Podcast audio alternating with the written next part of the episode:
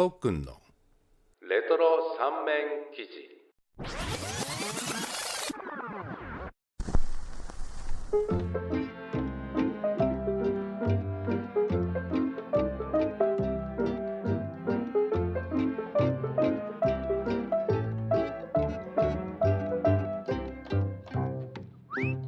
1965年昭和40年12月6日月曜日。日本経済新聞より。ジェミニ。次は6号。米国民固唾を飲んで見守る。ワシントン5日大原特派員。米国の人間衛星船ジェミニ7号が午後打ち上げられたのは初めてのことであり。これが予定通りに行われたことは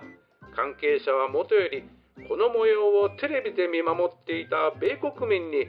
幸先よしとの気持ちを抱かせ早くも関心は次の打ち上げであるジェミニ6号の方に移り始めてきた。前回は史上初めてのランデブー宇宙会合実験の目標ロケットアジェナロケットの故障で待ちぼうけを食ったシラー・スタフォード両宇宙飛行士は今度は本物の目標を追ってランデブーを試みるわけだが両飛行士を乗せるジェミニ6号は予定通りなら13日午前9時半日本時間同午後11時半に打ち上げられることになっている。テレビラジオ新聞などはこのところ連日詳しく7号と6号の使命について説明しており7号の飛行士の万事会長という状況報告に一様に喝采を送っているベトナム戦争関係の芳しくないニュースに飽き飽きしている米国民にとって打ち上げ成功は久しぶりの怪ニュースになったと言えよう。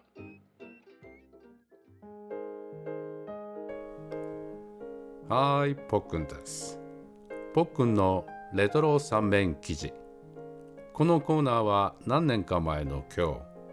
どこかの新聞に書かれたとある記事に焦点を当てて、そのレトロを味わうコーナーです。今月は1965年、昭和40年にタイムスリップしてみました。昭和40年、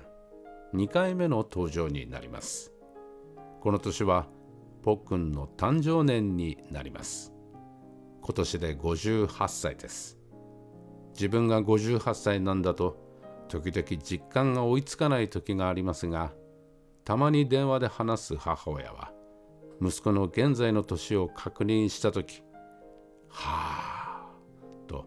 深い深いため息混じりの驚いた声をスマホの向こうで上げています。本人以上に息子の年齢に複雑な考えを持つようです今月読んだ記事ではやっと2台の宇宙船がランデブーできる可能性が見えたと言ってました。ドッキングではなくてランデブー。つまり宇宙船同士がくっつくドッキングするための前段階可能な限り近づくことを言っているわけです。そしてランデブーは成功したと10日後の新聞で報道されました。こんなことの積み重ねによって2023年の現在では民間人を民間の会社が打ち上げるロケットに乗せるところまで来たわけですね。このことにどんな「はあ」というため息をつけばいいのでしょう。すごい時代になったという人は「はあ」でしょうし反対にまだまだと思う人は「ふん」でしょうか。いずれにしてもいつかは見上げた空のあの星に住む息子と通話する母親というのが普通になるのかもしれません。話は変わりますが最近ポックンは古いスマホを最新機種に変えそれについてきたキャンペーンを利用して好きな音楽をダウンロードしまくっています。最初はジョン・レノンの古いアルバムをダウンロードしたんですがそれをもとに AI がこんな曲好きでしょ？あなた。みたいにいろんな曲を提案してくるのでそれに乗ったりスルーしてたりしていたらいつの間にかこの原稿を書いている時点で453曲ダウンロードしてました。だいたい1970年から80年代の曲が多いんですがあんまり古い曲ばかりじゃあれなんでこの前 AI があいみょんとオフィシャルヒゲダンディズムを提案してきたので一応それぞれ1曲ずつダウンロードしてみました。曲はシャッフルで聴いているのでまだあいみょんとヒゲダンのどちらにも出くわしていません。懐かしい曲の後に聞き慣れない音楽が飛び込んでくるのを楽しむのもシャッフルの面白いところです。しかしこうして聴いている曲の大半が4 5 0年前のものだなんて正直信じられません。年を取ったら今はロックが好きでも演歌が好きになると当時の大人に言われましたがそんなことはありませんでした。今でもクイーンや山口百恵が大好きです。でも石川さゆりは若い時からいいと思っていましたし最近では新しい学校のリーダーズは面白いなと感じてます。宇宙開発の目覚ましい変化に比べたら何も変わってないように思ってしまうポックンですが昨日奥さんに「あなたはありがとうはちゃんと言うけどごめんなさいはなかなか言わないね」と言われました。その時なんですがちっとも反発心を覚えなかったんですね。むしろそうかも。素直に思いました。弁解も言い訳もなし。反発心も起こらないので当然口答えもするはずもなく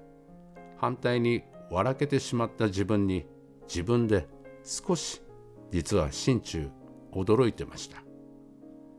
最近のポックンはこんな感じです。Apple Music で変わらない自分を確認し同時に以前のように何でもかんでもに向きにならなくなりつつある自分に気づいたり。それで願わくば自分の中に昔と今がうまく共存してる大人になりたいなと思っている今日この頃です。はい。というわけで年内最後のポックンは1965年昭和40年の12月6日に戻ってみました。次はいつかの1月10日にタイムスリップしてみたいと思います。また来年も一緒にスリップしましょう。それでは皆さん良いお年をお迎えください。さようなら。